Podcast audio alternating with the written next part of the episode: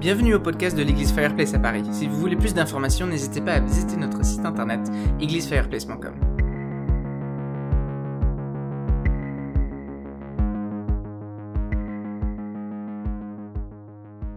Euh, bon, comme Rebecca l'a dit, on commence une nouvelle série. Euh, et pendant toute cette série, on va se plonger euh, peut-être dans la question la plus fréquente que Jésus a abordée tout au long de son ministère. Donc c'était peut-être le sujet principal de la prédication de Jésus. Euh, cette question, c'est aussi euh, le sujet de toute euh, la loi dans l'Ancien Testament, c'est le sujet de tous les prophètes dans l'Ancien Testament, c'est le sujet de toutes les histoires dans l'Ancien Testament. cette question, c'est aussi le sujet de, de toute la prédication de tous les apôtres dans le Nouveau Testament.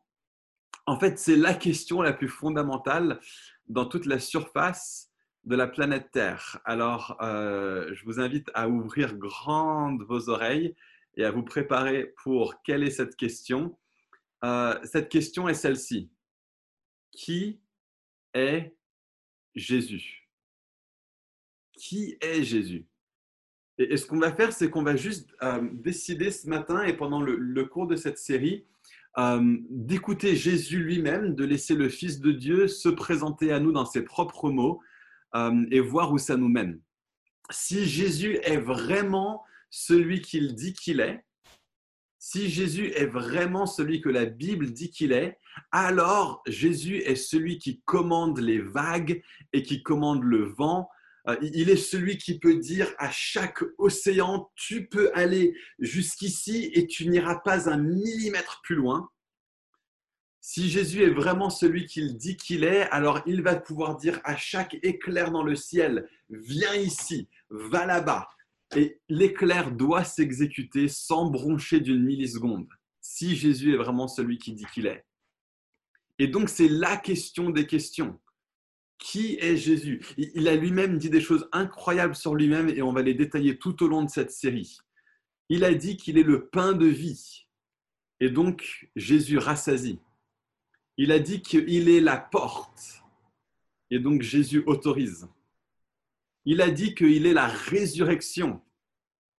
Et donc Jésus vivifie. Il a dit qu'il est le bon berger. Et donc Jésus soigne et Jésus dirige. Il a dit qu'il est la lumière du monde. Donc Jésus éclaire. Il a dit qu'il est la vigne dont nous sommes les branches. Donc Jésus pourvoit et il a dit qu'il est le chemin, la vérité et la vie, et que personne ne vient au Père en, en dehors de lui. Et donc, Jésus est suprême. Cette série est essentielle parce que si on arrive à établir qui Jésus est, euh, alors on a peut-être trouvé la réponse à la question qui semble être la seule chose digne qu'on s'y attarde euh, dans la prédication des apôtres, on les voit enseigner encore et encore et encore. Et quand on a leur prédication qui est détaillée avec des mots, tout est centré autour de cette question. Qui est Jésus? Même leurs lettres se penchent là-dessus. Et il y a des prédications dans le livre des actes euh, qui ne sont pas détaillées. Mais comme toutes celles qui sont détaillées mentionnent Jésus, je peux seulement imaginer que celles qui ne sont pas détaillées mentionnent le même sujet. Donc quand Paul arrive à Derbe dans Acte 19, et qu'il passe une nuit entière dans les maisons à enseigner. Et il enseigne tellement, tellement, tellement longtemps qu'il y a un jeune homme qui s'appelle Eutyche qui tombe de la fenêtre. De quoi est-ce que Paul était en train de parler? Je me suis toujours posé cette question et, qu'est-ce que Paul a pu dire pendant autant de temps?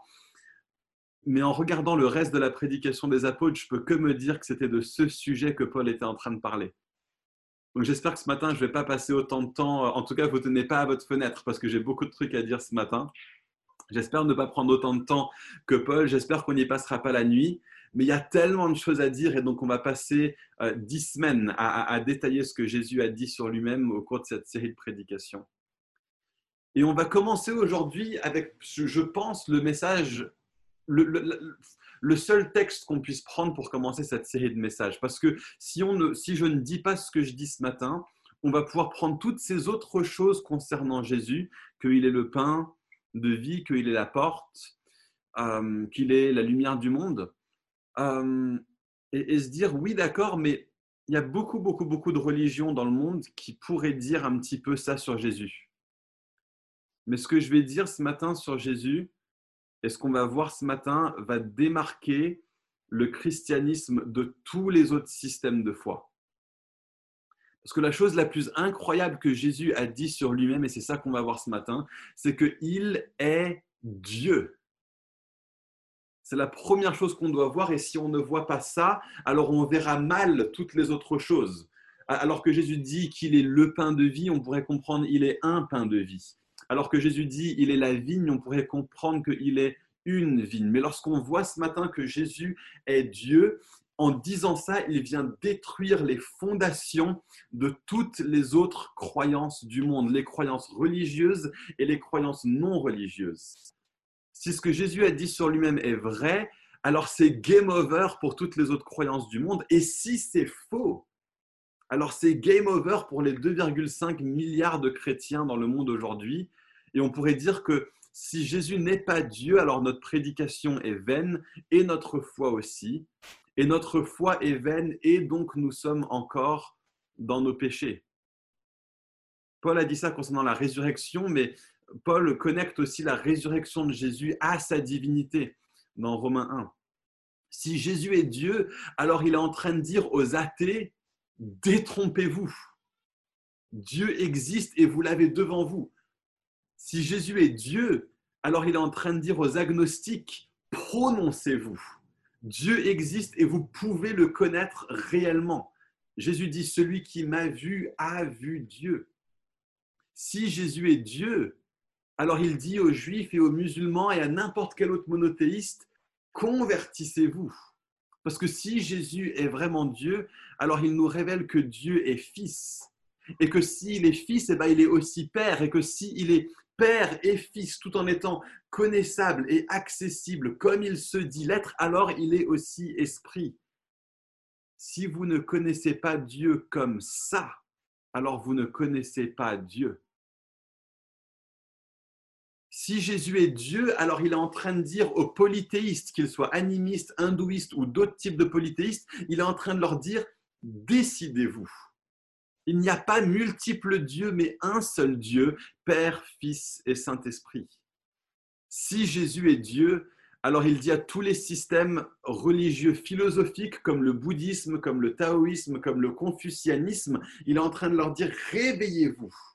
Dieu n'est pas une idée en parallèle à un système de pensée qui pourrait marcher avec ou sans l'existence de Dieu. Jésus est essentiel à toute, chose. Il est même essentiel à votre prochain souffle. Votre prochain souffle dépend de la souveraineté de Jésus. Alors d'où est-ce que je tire cette idée? Est-ce qu'elle est vraiment biblique? Parce que beaucoup de gens ont lu les Écritures et peut-être en sont arrivés à une autre conclusion mais je prétends ce matin que je tire ce que je dis des paroles de Jésus lui-même. Et pendant toute cette série, on va être dans l'évangile de Jean. Et l'évangile de Jean est, un, est une façon de raconter l'histoire de Jésus depuis la perspective de chercher à comprendre qui il est, de chercher à répondre à cette question. Qui est vraiment Jésus? Qui est-ce qu'il a dit qu'il est? Jean euh, était un des derniers témoins oculaires vivants à l'époque où il écrit cette lettre. Tous les autres témoins oculaires, presque sans exception, étaient morts. Euh, tous ceux qui avaient maintenu mordicus que Jésus est vraiment ressuscité étaient morts. Et la, prochaine génération était là, ils avaient accepté le message, mais ils n'avaient pas vu de leurs propres yeux la gloire de Dieu qui était manifestée par Jésus. Et donc, ils avaient besoin de le voir pour eux aussi. Et donc, Jean remplit son récit de différents miracles et ces miracles sont appelés des signes. Alors des signes de quoi? Des signes de l'identité de Jésus. Il, raconte... Les religions sont un grand mystère. Chuch. Voilà. Il y a Siri qui essaie de me donner des signes de, l'identité de Jésus. N'importe quoi, Siri. c'est pas toi que j'écoute, c'est la Bible. Euh, et, donc, ce qui se passe, c'est que euh, il va donner des signes et tous les signes euh, sont des signes qui concernent l'identité de Jésus. Mais à côté de ces, signes, il va aussi citer Jésus. Il y a huit affirmations dans Jean où Jésus dit ⁇ Je suis. Et on va les regarder dimanche après dimanche, patiemment, euh, attentivement, en cherchant à bâtir d'une semaine sur l'autre. Parce que la façon dont on voit Jésus change tout. Et on va commencer cette série en regardant qui est Jésus. Et je veux vraiment vous encourager au cours des prochaines semaines euh, à inviter des personnes que vous connaissez autour de vous euh, qui ne connaissent pas Jésus tel qu'il est vraiment, qui pourraient être en train de se poser la question, mais si, qui est-ce qu'il est Jésus? Peut-être même qu'ils ne se posent pas la question, mais de leur dire, venez écouter, ce que Jésus dit sur lui-même, c'est absolument révolutionnaire. Ça pourrait changer votre vie. Jésus est l'évangile. Jésus est le seul chemin vers Dieu et notre monde a besoin d'entendre ce message. Ils ont besoin d'entendre ce que Jésus dit sur lui-même quand il dit ⁇ Je suis ⁇ Et donc ce, message va être extrêmement accessible pour les personnes ces, messages vont être extrêmement accessibles pour les personnes qui ne connaissent pas Jésus. Mais, mais ce n'est pas seulement pour eux. Peut-être que vous connaissez Jésus depuis des années et des années, mais souvenez-vous de ce que Yvan nous a partagé il y a de ça quelques semaines. Quelle est la, la phase un petit peu de l'Église dans laquelle on se trouve? On est dans un bouillon de culture. On est dans un moment où Dieu veut nous travailler, où Dieu veut faire macérer en nous des choses essentielles, des choses fondamentales. Il veut nous ramener à la base de qui Dieu est. Et je pense qu'il n'y a pas de meilleure façon de vivre ce bouillon de culture que de nous plonger semaine après semaine dans qui est Jésus. Et donc pour ce premier message, on va ouvrir Jean 8, versets 54 à 58. Donc Jean 8, versets 54 à 58. Et ce qu'on a ici, c'est qu'on a des responsables religieux de l'époque de Jésus qui sont là et ils sont en train de l'accuser. Et ce qu'ils disent, c'est qu'ils disent à Jésus, dans les versets qui précèdent, ils lui disent qu'il est rempli de démons. Autrement dit, ils sont en train de lui dire, tu es un homme mauvais, ou bien ils sont en train de lui dire, tu es fou allié. En général, si quelqu'un traite quelqu'un d'autre d'être possédé, c'est soit qu'on est en train de lui reprocher la malice, ou qu'on est en train de lui reprocher la folie. Donc il y a une grosse question qui se pose à nous ce matin, c'est est-ce que Dieu, Jésus est mauvais ou est-ce que Jésus est fou? Parce qu'il y a déjà eu beaucoup de personnes qui ont prétendu être Dieu et ils l'ont fait à des fins égoïstes, ils l'ont fait à des fins pécuniaires pour chercher à emmener des gens avec eux pour profiter d'eux. Des gens qui ont prétendu être Dieu, il y en a déjà eu plein. Et des gens qui ont prétendu être Dieu, il y en a aussi beaucoup qui ont vraiment cru mordicus euh, que euh, c'était le cas. Mais tu ne peux pas affirmer ça euh, sans en même temps être fou, allié. Si tu crois vraiment que c'était le cas. Alors, il y, a Richard Dawkins, qui est un, grand auteur athée, qui a entendu ces deux choses-là. Et, en fait, c'est C.S. Lewis qui a dit que Jésus est soit mauvais, soit fou, soit Dieu. Et Richard Dawkins a dit non, non, non, il y a une quatrième option, c'est que il avait simplement tort. Le seul truc, c'est que Richard Dawkins ne semble pas se rendre compte, peut-être parce que il n'a pas toute sa tête, lui non plus, quand il réfléchit à des questions d'ordre théologique, que s'il a tort, mais qu'il croit vraiment, vraiment, vraiment qu'il est Dieu, alors il est fou. On ne peut pas croire ça euh, de, façon raisonnable. Euh, on, ne peut pas croire ça de façon authentique et de façon raisonnable. Soit, soit on le croit parce qu'on est mauvais, soit on le croit parce qu'on est fou, ou bien troisième option, se pourrait-il que c'est vrai sur Dieu? Et donc, qu'est-ce que Jésus leur répond? Eh bien, il leur dit en tout calme que s'ils disent ça, s'ils disent ça sur Jésus, c'est la preuve qu'ils ne connaissent pas Dieu. Et il rajoute au passage une, phrase incendiaire. Il leur dit que Dieu est son propre Père. Et il leur dit que si quelqu'un suit les paroles de Jésus, eh ben, il ne mourra pas. Et là-dessus, les chefs religieux lui disent qu'il se prend un petit peu trop pour une fraîcheur parce que ceux qui ont écouté même les plus grosses références du palmarès religieux euh, de l'histoire, eux l'ont écouté, mais eux sont morts. Et donc les, responsables religieux sont en train de lui dire, mais est-ce que tu es en train de dire que tu es meilleur qu'Abraham? Est-ce que tu es en train de dire que tu es meilleur que Moïse, meilleur qu'Ésaïe, meilleur que Jérémie, que Daniel, que tous les autres prophètes? Et donc maintenant, on va prendre le texte dans Jean 8, 54, regardez comment Jésus leur répond. Il leur dit, si je me rends gloire à moi-même, ma gloire ne vaut rien. Cependant, c'est mon Père qui me rend gloire, lui que vous présentez comme votre Dieu alors que vous ne le connaissez pas. Moi, je le connais. Et si je disais que je ne le connais pas, je serais comme vous un menteur, mais je le connais et je garde sa parole. Votre ancêtre Abraham a été rempli de joie à la pensée de voir mon jour. Il l'a vu et il s'est réjoui. Les Juifs lui dirent, Tu n'as pas encore 50 ans et tu as vu Abraham? Jésus leur dit, En vérité, en vérité, je vous le dis, avant qu'Abraham soit né, je suis. Mike drop du siècle. Comme dans toutes les autres affirmations qu'on va voir dans cette série, on va juste devoir retourner un petit peu dans l'Ancien Testament pour voir ce que Jésus voulait dire dans le contexte et dans la pensée des gens de son époque. Jésus était entouré de gens qui étaient versés dans les Écritures. Ils étaient versés dans les Écritures de l'Ancien Testament, de l'Ancienne Alliance. Et Jésus vient, et ce qu'il fait tellement souvent, c'est qu'il réinterprète radicalement toute leur façon de voir la Bible et de voir la loi, et qu'il leur dit, toutes ces écritures me concernent moi, elles parlent de moi. Donc qu'est-ce que Jésus est en train de faire ici? Ben, Je ne sais pas si vous avez remarqué, mais il utilise une tournure de phrase vachement étrange à la fin. Il ne fait pas la concordance des temps. On pourrait croire à la première lecture que Jésus est juste en train de dire euh, qu'il est plus ancien qu'Abraham. Mais même les témoins de Jéhovah croient ça. Les témoins de Jéhovah croient que Jésus est la première créature de Dieu, mais qu'il n'est pas lui-même Dieu. Ce texte ne dit pas ça. Ce texte ne dit pas avant qu'Abraham soit né, moi j'étais. Ce serait la façon normale de le faire en faisant la concordance des temps. Mais il leur dit avant qu'Abraham soit né, moi je suis.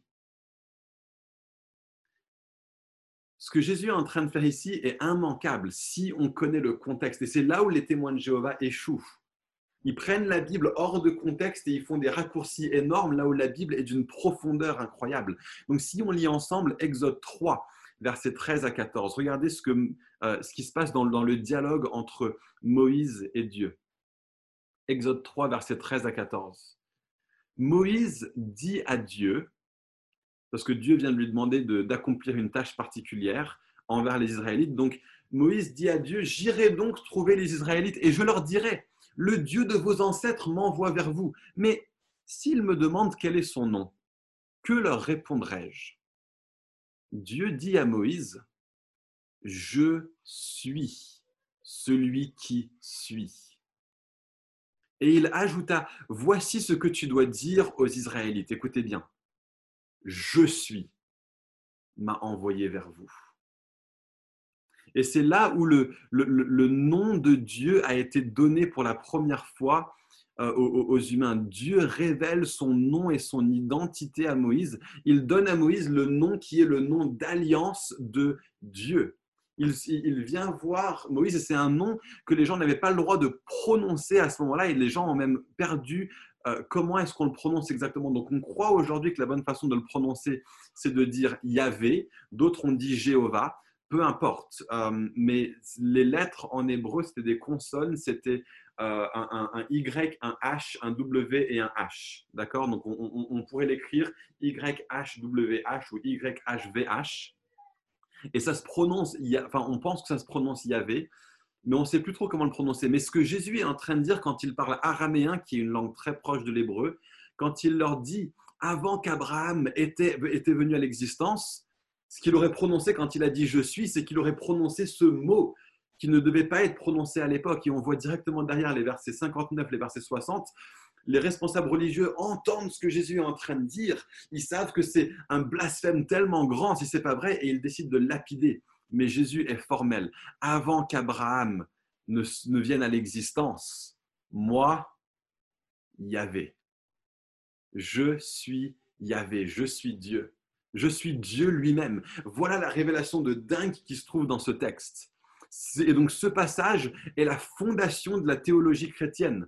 Sans ce texte, tout le reste n'a pas de sens ou a un sens complètement différent. On a dans une seule phrase le fait que Dieu, d'une part, a un fils parce qu'il dit que il vient du Père. Donc Dieu a un fils, déjà ça c'est dingue, mais en plus que le fils lui-même est Dieu. Et c'est là qu'on se plonge dans le truc de dingue concernant Jésus. C'est ça le message que j'aimerais que nous voyions ce matin. Bien-aimé, le charpentier de Nazareth est en fait pleinement Dieu.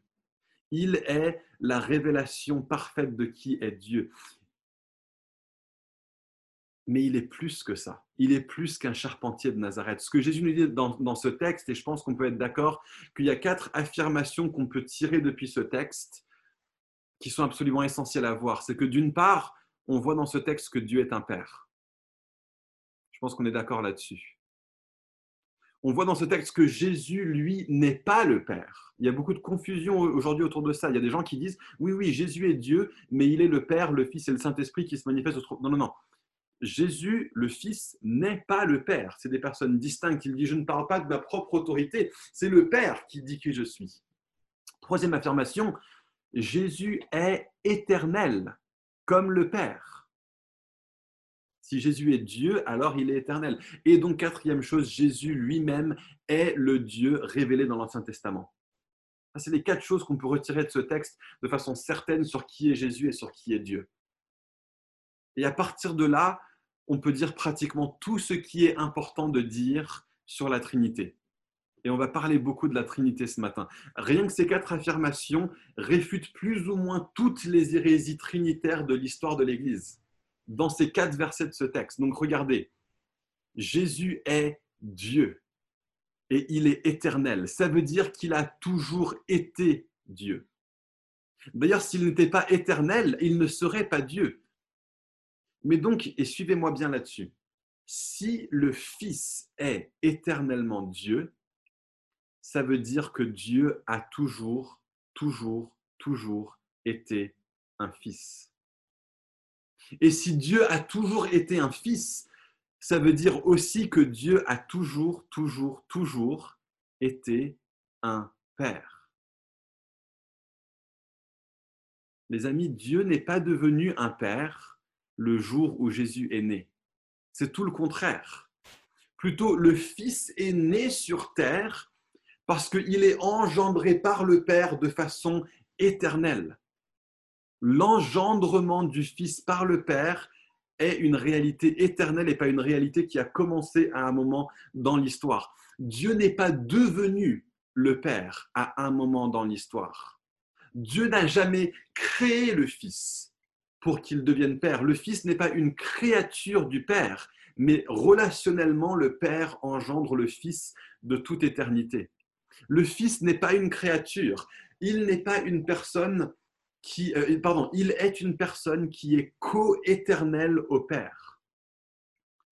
Et l'incarnation du Fils en la personne humaine de Jésus n'est qu'une image infime de la réalité du fait que le Fils est éternellement le Fils du Père. J'espère que vous arrivez à voir un petit peu les implications de ça. L'implication de ça, c'est que l'amour que Dieu nous montre en envoyant son Fils sur terre est une image infiniment petite, bien que déjà infiniment glorieuse, mais infiniment petite de la réalité ultime de l'amour furieux du Père. La réalité de son amour manifesté sur terre est une analogie, un exemple, enfin pas un exemple, mais une, analogie physique et limitée de la réalité infinie et éternelle de son amour réel et spirituel. je, suis en train de parler de trucs bien complexes ce matin, j'en suis conscient, mais j'ai envie que notre vision de Jésus explose ce matin. Il faut que je clarifie un point en disant tout ce que je dis. Peut-être qu'il y a des gens ici qui sont peut-être pas au clair sur la théologie trinitaire, et je vous promets, ce sera moins compliqué les semaines suivantes. Mais si je continue à dire ce que je dis sur le fait que le Fils est coéternel au Père, on pourrait finir par devenir des bons petits polythéistes à Fireplace. Quand je parle de l'éternité du Fils et quand je parle de l'éternité du Père, je ne suis pas en train de dire qu'il y a deux dieux. La Bible est très très claire sur le fait qu'il n'y a qu'un seul Dieu. Mais Dieu qui est un, Dieu qui est un seul être et en même temps trois personnes. C'est ça la doctrine chrétienne de la Trinité. Il est un seul être, trois personnes. Alors vous allez me dire, bah, c'est quoi la différence? C'est un petit peu obscur comme mot. Bah, la différence, elle ressemble à ça. L'être, et désolé, c'est le moment le plus compliqué de la prédication, accrochez-vous, et, d'ici cinq minutes, on va retomber dans, dans, un truc un petit peu plus simple, mais, mais l'être, c'est ce qu'on pourrait dire, c'est la, la réalité d'une chose, c'est son existence en soi.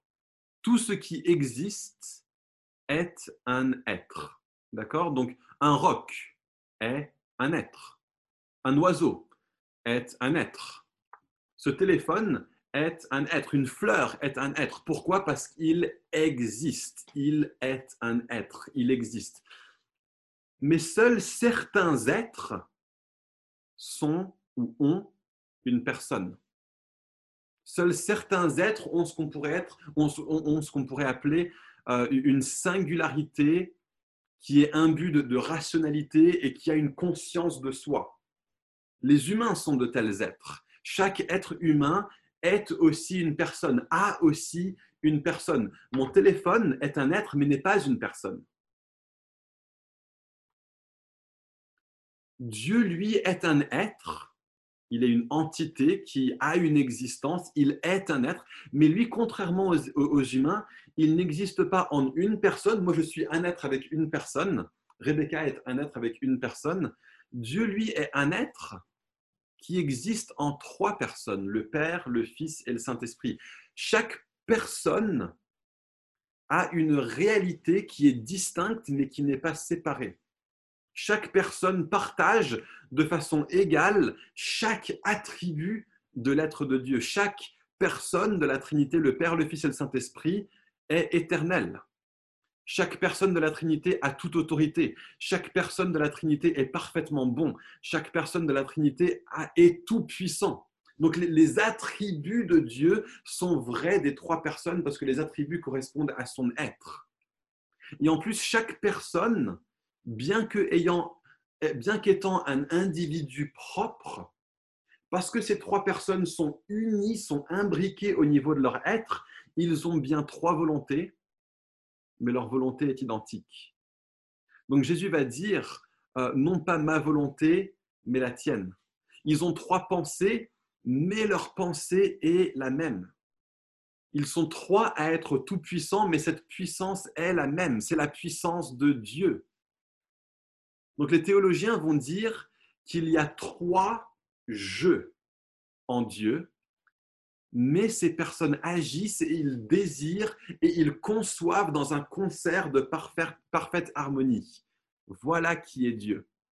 Euh, je vous ai préparé un petit tableau qui, j'espère, va vous aider à comprendre un petit peu la distinction entre un être et une personne. Je suis désolé, c'est peut-être un petit peu compliqué, mais j'ai vraiment, vraiment à cœur qu'on soit bon au niveau de la Trinité à Fireplace, parce que c'est la réalité concernant qui est Dieu. Donc, je vais juste mettre un petit peu partage d'écran. Voilà, partager l'écran. Et donc, vous allez voir la différence euh, entre un être et entre une personne. Un être, on pourrait dire, et c'est des mots un petit peu philosophiques, mais un être, c'est une essence, c'est quelque chose qui existe et qui a des attributs. Les attributs peuvent être euh, physiques, comme le fait que j'ai de la peau. Ils peuvent être euh, métaphysiques, comme le fait que j'ai une âme. Et ou ils peuvent être moraux, c'est-à-dire que euh, je suis orgueilleux ou généreux, ou peu importe. Ça, c'est un être. Une personne, c'est une singularité qui a une conscience de soi. C'est la capacité à dire je. Deuxième chose, deuxième distinction, c'est que l'être, on va dire que c'est une entité, la personne, c'est un individu. L'être, c'est un ensemble, alors que la personne est un spécimen particulier. Euh, on, pourrait dire, par exemple, euh, que l'humanité en soi, dans son ensemble, est un être. Euh, l'être n'est pas forcément indivisible, alors qu'une personne est absolument indivise, indivisible. Je ne peux pas diviser une personne. Si je suis la personne de Nathan Lambert, je ne peux pas être divisé en plusieurs personnes. Je peux, je, je, ma personne est une personne. Un être, on va dire qu'il est constaté par observation. Je peux le regarder, je peux l'écouter, euh, je peux penser des choses à son sujet si on parle d'un être qui est invisible. Euh, si, on pense par exemple à, des choses un peu euh, peux, on peut dire, je, pense à. Donc je le constate par observation, par concept. Alors que la personne, je la constate par relation. Je ne connais une personne que dans la mesure où je suis en relation avec cette personne. Euh, on pourrait dire qu'un être a des caractéristiques, des attributs. Une personne a une volonté et une capacité décisionnelle. On pourrait dire que l'être, c'est l'objet et la personne, c'est le sujet. Nous avons tous un objet en tant que tel, mais nous ne sommes pas tous des sujets. Enfin, nous sommes tous des sujets parce qu'on est tous des humains, mais tout ce qui existe n'est pas un sujet. Euh, donc voilà un petit peu, si vous voulez prendre une photo de ça, sinon l'enseignement va se retrouver sur Internet, vous allez voir ce tableau sur Internet. Je vais arrêter le partage d'écran et on va retomber un petit peu sur Terre. C'est bon? Ok, voilà, on retombe sur Terre. On était dans, dans les hautes sphères de la théologie trinitaire. Ça peut peut-être un petit peu donner le tournis. Euh, c'est normal, on est en train de regarder un petit peu de qui Dieu est dans son être le plus profond. Et c'est à ça que nous conduit ce texte de Jean 8, versets 54 à 58. Euh, et donc on revient au sujet de notre message. Jésus est Dieu. Et ce que ça, ça veut dire, c'est que Jésus est le principe derrière toute chose? C'est ça qui est dingue quand on regarde la Trinité. Ça veut dire que Jésus est le centre, voilà qui il est, il est le centre de l'attention du Père, de même qu'un fils est le bien-aimé d'un père, de même que le Fils est la priorité principale d'un père, Jésus est le centre de l'attention du Père. Et Jésus vient et il nous révèle que parce qu'il est Fils de façon éternelle, alors Dieu est aussi Père de façon éternelle. Il n'y a pas de distinction en Dieu au niveau de ses attributs. Le Père a les mêmes attributs que le Fils et les mêmes attributs que l'Esprit. Donc, comment est-ce qu'on peut distinguer entre le Père, le Fils et le Saint-Esprit? Eh bien, on distingue entre les trois à travers leur mode de relation. Presque on pourrait dire leur rôle. Mais c'est plus que des, que des rôles, c'est une posture relationnelle éternelle qu'ils entretiennent l'un avec l'autre. De la même façon qu'on pourrait dire euh, une paume ouverte et une main ouverte, non, une paume ouverte et une poignée fermée, voilà, une, paume ouverte et une poignée fermée, en soi ont exactement la même constitution physique, mais relationnellement, ils sont profondément différents l'un de l'autre. Si, je te tends ma main comme ça, il n'y a, a, rien de différent entre cette main et cette main au niveau de sa constitution. Mais si, si, je te tends ma main comme ça, elle est profondément différente. Et c'est un petit peu pareil dans la façon dont le Père, le Fils et le Saint-Esprit partagent les mêmes attributs, mais ce qui distingue entre euh, les trois, c'est leur posture relationnelle éternelle. Ce que ça, ça veut dire, c'est que la personne du Père a une posture paternelle. Il a une posture éternellement paternelle. Et, et le Fils est Fils dans le sens où il a une posture éternellement filiale en relation au Père et à l'Esprit. Et je pense que là-dedans, il y a peut-être une confusion, je vais te clarifier là-dessus. Ça ne veut pas dire que Dieu est un homme s'il est Père. Dieu n'est pas un homme parce qu'il est un Père et parce qu'il est euh, un Fils. Mais c'est sa posture relationnelle qui est une posture paternelle et une posture relationnelle qui est une posture filiale. Dieu n'est pas masculin ou féminin. Dieu est, c'est tout.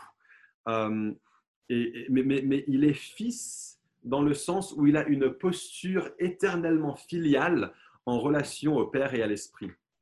Et l'Esprit est Esprit Saint dans le sens où il a une posture éternellement d'être comme le, le souffle spirituel de Dieu, qui prend la réalité de Dieu et qui l'ouvre et qui la communique au reste de la création.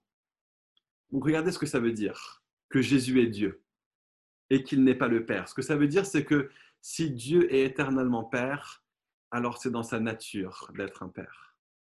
ça change notre théologie du tout au tout d'avoir cette révélation que Dieu est un, Père éternellement. Il ne peut pas être autre chose que ça. Le Père est celui duquel les deux autres euh, euh, tirent leur existence sans dire que c'est Dieu qui les a créés. Mais, le Père est la source, il est le, principe de vie, il est le souverain, il est le décisionnaire, comme l'est un Père envers son Fils. Le Père est particulièrement relié à l'acte de création et il est particulièrement relié au nom Yahvé. Il est celui qui est parce qu'il est, parce qu'il est, parce qu'il est. Aucune autre raison. Et il n'est pas supérieur au Père et au Fils, mais il est premier. Les autres ne lui sont pas subordonnés, mais ils le suivent, tout en partageant parfaitement sa volonté et sa pensée. Notre Dieu, dans sa nature même, est un Père. Il n'est pas devenu Père, parce que le Fils aussi est éternel. Il est éternellement Père. Il est un être qui donne la vie de lui-même. Il est un Dieu qui aime de lui-même, qui protège de lui-même, qui prend la, la, responsabilité sur ses épaules de lui-même. Voilà comment est le Dieu de la Bible. Plus encore, la, la paternité est intrinsèque à Dieu. Et, et, et nous, en tant qu'humains, nous pouvons voir un petit peu de la nature de Dieu dans la mesure où les hommes arrivent à exprimer leur paternité en conformité avec la nature de Dieu le Père. Donc parfois les gens vont dire mais moi j'ai du mal à voir Dieu comme un père parce que mon père n'était pas un bon père. La réalité c'est que en Dieu c'est l'inverse. Il est le père parfait et nos pères physiques soit expriment bien sa paternité ou expriment mal sa paternité.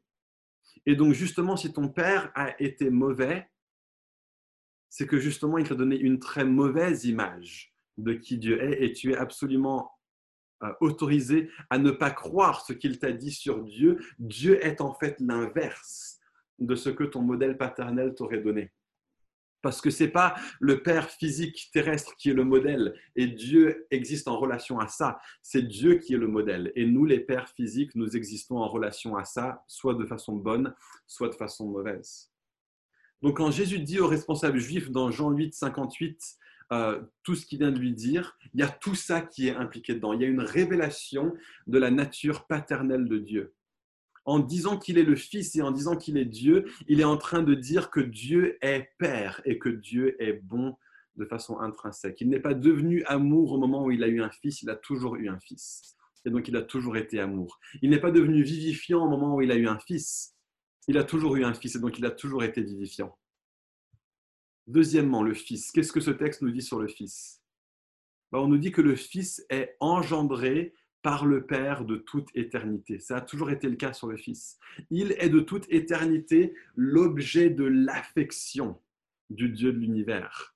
Il est celui qui nous montre que la priorité de Dieu sur terre est Dieu lui-même à travers le Fils. Dieu est centré d'abord sur lui-même dans le sein de l'amour parfait et intense de la Trinité. Imaginez un Père éternel et un Fils éternel avant la création du monde, en train de regarder les yeux dans les yeux. Le Père en train de dire mon Fils, je t'aime, et le Fils en train de dire mon Père, je reçois ton amour, je suis le centre de ton attention. Le Fils est le bien-aimé du Père. Il est celui qui fait toute son affection. Il est amour dans son être même. Et, c'est le Fils de Dieu qui vient montrer au monde à quoi ressemble l'amour, à quoi ressemble le fait d'être un être qui est pleinement aimé. Quand Jésus vient en parlant de Dieu comme d'un Père et en se présentant comme un Fils, il révolutionne notre idée de qui Dieu est. Ce Seigneur puissamment fort, décisionnaire, souverain, chef, est aussi amour dans son être même. Il n'a jamais pas été un être qui contemple la beauté du Fils. Le Fils porte l'empreinte parfaite du Père, plus encore qu'un enfant humain ne pourrait jamais ressembler à son Père. Et je vais juste vous citer un petit peu Herman Bavinck euh, par rapport à tout ce que je viens de développer. C'était un, théologien néerlandais, euh, fin 19e, début 20e siècle, et il dit ceci, écoutez, c'est tellement magnifique. Dieu est fécond. Dieu n'est pas abstrait, fixé, monodique, monadique, pardon. Dieu n'est pas une substance, une substance solitaire, mais il est plutôt une plénitude de vie. C'est dans sa nature d'être générateur et d'être fructueux. Son être est capable d'expansion, de dévoilement et de communication. Ceux qui nieraient cette féconde productivité ne prennent pas au sérieux le fait que Dieu est une plénitude infinie de vie bénie. Waouh! C'est ça la doctrine de la Trinité. C'est pas un vague mystère ou une équation mathématique, c'est la vie de Dieu en action. Et plus encore parce que la filiation de Dieu est éternelle. C'est pas quelque chose qui est arrivé à un moment donné dans le temps. Alors Dieu est générateur de façon continue et perpétuelle et inchangeante. Il continue aujourd'hui encore à générer le Fils. Il n'a pas arrêté de générer le Fils. Sa nature même est de donner la vie depuis l'éternité passée et ça continuera jusqu'à dans l'éternité future. Quel Dieu, quelle gloire. Et c'est plus que ça encore. Dieu n'est pas seulement Père et Fils, il est Saint-Esprit. Il est éternellement envoyé par le Père et par le Fils. Vers qui est-ce que le Saint-Esprit est envoyé? Il est envoyé vers nous. Il est envoyé pour faire quoi? Il est envoyé pour faire habiter en nous la plénitude de ce Dieu et pour nous joindre nous aussi, pour nous, entraîner nous aussi dans la danse éternelle du Père et du Fils. Le Saint-Esprit est, le, divin entremetteur, celui qui nous fait confesser le Fils, qui nous réveille au fait que nous sommes les enfants adoptifs du Père pour nous réjouir à nouveau en Dieu. Le Saint-Esprit éveille en nous la vie de Dieu. L'empreinte du Père que porte le Fils dans sa nature même devient accessible à nous, alors que l'Esprit vient nous unir à la Trinité et qu'il nous conduit à devenir remplis de la même plénitude qui se trouve en Dieu. Le, Fils porte la plénitude du Père. Ça, c'est Colossiens 1, verset 19. Même sous forme humaine, le Fils porte la plénitude de la divinité. C'est Colossiens 2, verset 9. Mais maintenant, par l'Esprit, nous aussi pouvons recevoir toute la plénitude de Dieu. Ça, c'est Éphésiens 3, verset 19. Il fait de l'Église, nous tous ensemble, la plénitude de Dieu sur terre. C'est ça que fait le Saint-Esprit. Ça, c'est Éphésiens 1, verset 23. Donc le Fils porte la plénitude du Père et c'est par l'Esprit que nous recevons la plénitude de Christ. Ça c'est euh, la plénitude qui était en Christ, ça c'est Jean 1 verset 16. Et donc nous pouvons maintenant manifester la mesure de la stature parfaite de Christ. Ça c'est Éphésiens 4 verset 13. Le ministère du Saint-Esprit est un ministère de plénitude, alors que le Saint-Esprit procède du Père et du Fils pour diffuser et pour arroser la vie de Dieu sur toute chose. S'il n'y avait que le Père et le Fils, ils seraient éternellement centrés l'un sur l'autre. Le Saint-Esprit vient euh, dynamiquement, puissamment ouvrir la vie de Dieu et la communiquer au reste de la création. Il est celui qui est présent en terre sur nous aujourd'hui. Voilà l'importance de confesser le fait que le Saint-Esprit est Dieu. Waouh c'est ça que Jésus est en train de dire sur lui-même dans Jean 8, versets 54 à 58.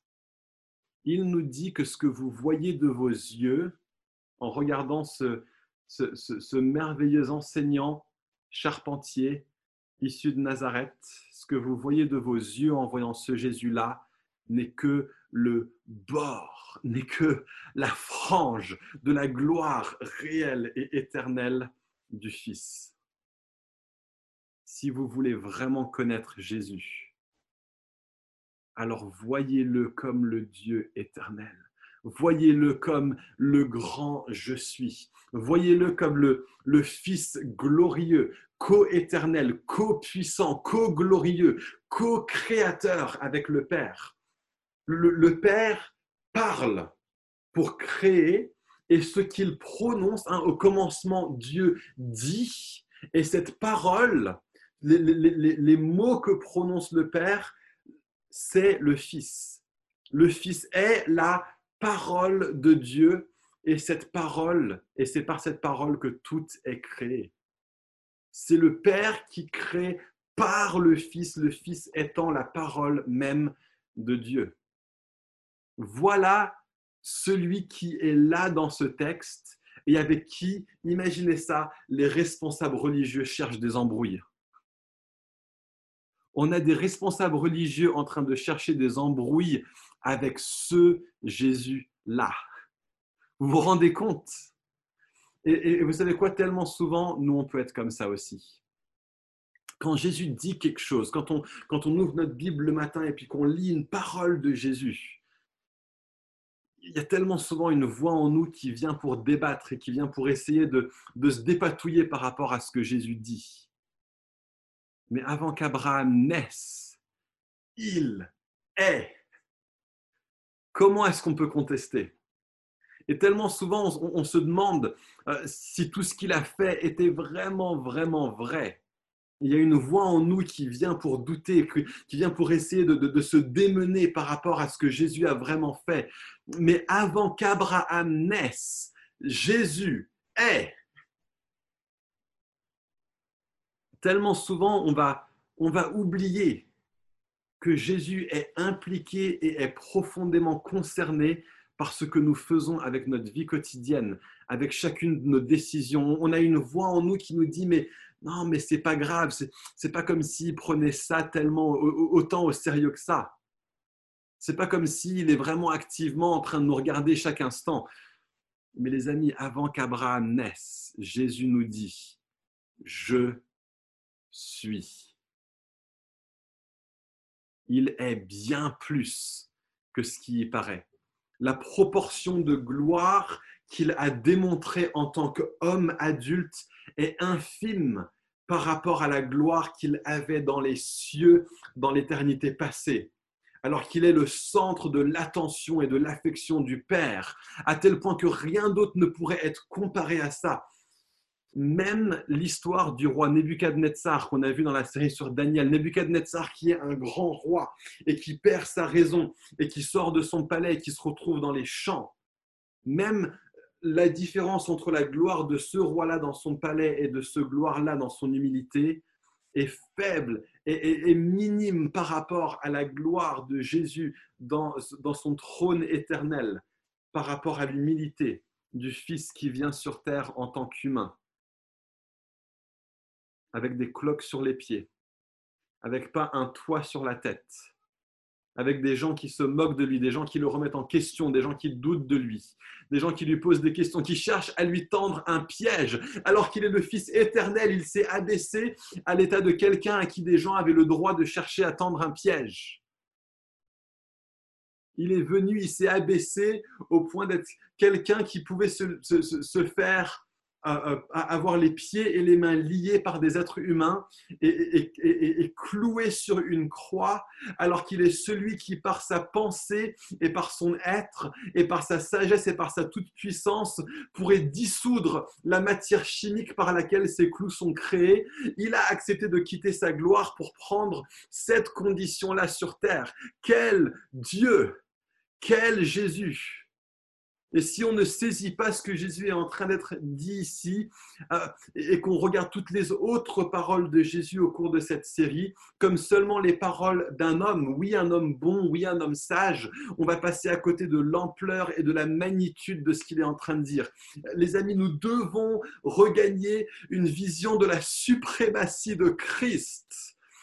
Est-ce que nous vivons notre réalité conscient de l'existence de Christ. Il est le Dieu à qui nous chantons chaque semaine. Mais on peut tellement avoir l'impression souvent de, chanter à un simple homme qui se trouve être lui particulièrement révérencieux ou digne de confiance et d'admiration. Jésus est infiniment plus. Nous devons redevenir conscients de sa souveraineté.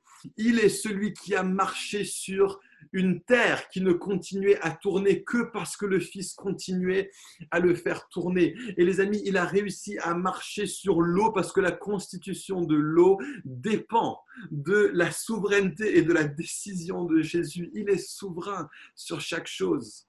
Nous devons redevenir conscience de la grandeur de Jésus, la portée de sa gloire illimitée. Il n'y a pas une étoile qui se trouve trop éloignée pour qu'il ne puisse l'atteindre. Il n'y a pas un seul microbe, une seule bactérie, un seul virus qui puisse continuer à exister en dehors de la souveraineté de Jésus. Nous devons redevenir conscients de la majesté de Jésus. Il est celui de qui le Père parle quand le Père parle, toujours. Il est le sujet principal et unique du best-seller de l'histoire. Les galaxies forment la couronne de Jésus. Les planètes sont la poussière sous ses pieds. Les systèmes solaires sont un commentaire de sa sagesse infinie. Les nuages sont l'unique vapeur de sa respiration. Les animaux sont un coup de pinceau de ce maître artiste qu'on appelle Jésus. Et les responsables religieux cherchent une embrouille avec lui ils n'ont aucune idée de celui à qui ils parlent. Avec un clin d'œil, ils pourraient les oblitérer. Mais contempler la patience de Jésus, alors qu'il vient, alors que ses, responsables religieux viennent chercher à le contredire. Considérer sa patience et sa miséricorde envers nous qui avons tellement souvent des pensées rebelles envers lui de façon latente ou de façon patente. Même le fait de vivre notre vie à ignorer ou, à ne pas être aussi focalisé sur sa réalité et sa gloire est une offense envers sa majesté. Mais quelle patience Quelle patience alors qu'Adam et Ève décident de se rebeller, de manger du fruit défendu. Et, nous, on viendrait encore contester en disant, mais Dieu, c'est pas juste de ta part d'être autant en colère alors qu'il a dit le jour même où tu en mangeras, tu mourras. Et pourtant, ils, ont vécu un jour de plus, et un jour de plus, et un jour de plus. Et ils ont eu des descendants qui aujourd'hui conduisent à ce que nous puissions vivre sur terre alors qu'on n'aurait jamais dû avoir ce droit et ce privilège. Quelle patience. Voilà le Jésus de qui il est question dans ce texte. Jésus est. Jésus est. Donc je crois que ce que ce texte demande de nous ce matin est tout simple. Pense qu'on doit prendre un temps ce matin à, revenir devant Jésus, à lui dire qu'on est, est désolé de l'avoir réduit à notre taille tellement souvent. Désolé de l'avoir domestiqué. Ce Christ glorieux, énorme, absolument parfait. Parfait, il n'a jamais rien fait de mal il est pur d'une pureté inégalable. Et nous, on conteste, et on doute, et on oublie, et on néglige, et on compromet, alors que Jésus est. Et on fait dans la demi-mesure, et on passe à autre chose. Je pense que la, la, la réponse qui est demandée par la vision de ce Jésus, incroyable, c'est quelque chose qui est d'une ampleur et qui est incroyable, d'une ampleur telle que personne qui regarde ce message ne peut pas être convaincu de péché ce matin, ne peut pas être convaincu de, jugement ce matin, ne peut pas être convaincu de justice ce matin. Parce que c'est ça l'œuvre du Saint-Esprit. Et ce qui intéresse le Saint-Esprit, c'est de nous montrer le Fils tel qu'il est vraiment. Et donc, je pense qu'on veut juste finir ce matin en prenant un temps de réponse dans le silence et de revenir à ce Jésus énorme. Reconnectez-vous avec lui dans sa grandeur, dans sa souveraineté, dans sa majesté. Venez lui dire à quel point nous avons été à court de la totalité de ce Jésus qui est. Et je vais finir là-dessus, mais on va finir avec un temps de réponse. Je crois que le mieux, c'est peut-être qu'on finisse en prenant un temps de silence. Et alors qu'on prend un temps de silence, laissez son souffle passer sur vous. Laissez le souffle de Jésus là où vous êtes, dans vos appartements, dans vos maisons, dans vos jardins. Laissez le souffle de Jésus passer sur vous maintenant.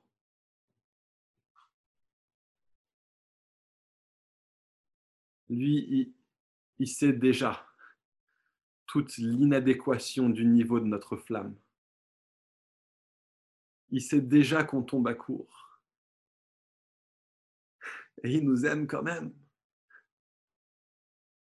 il regarde ton cœur, il, regarde le fait que ta, ta confiance en lui est tellement souvent défaillante. Il regarde ton amour envers lui qui est tellement souvent vacillant. Il regarde ta passion qui est tellement souvent inconstante. Il regarde le désespoir dans ton cœur ce matin quand tu vois que tu lui as désobéi. Et il te répond avec la même patience qu'il montre à tous ceux qui viennent avec lui, à lui avec humilité.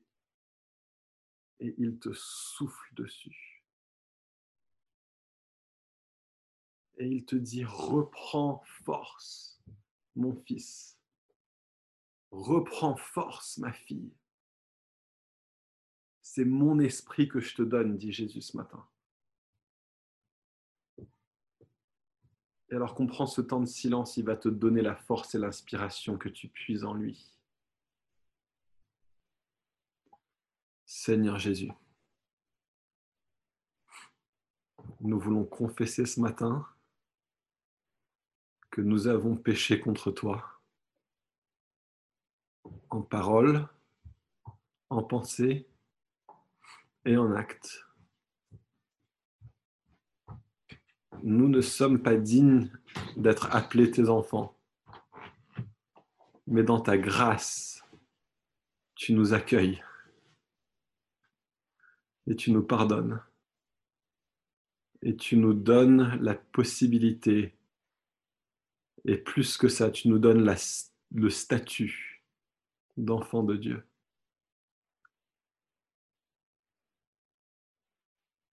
Dans ta miséricorde, Pardonne ce que nous avons fait et pardonne ce que nous avons été.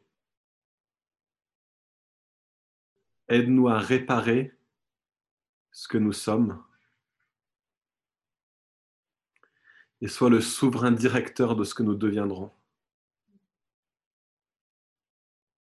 Pour que nous puissions aimer comme tu aimes,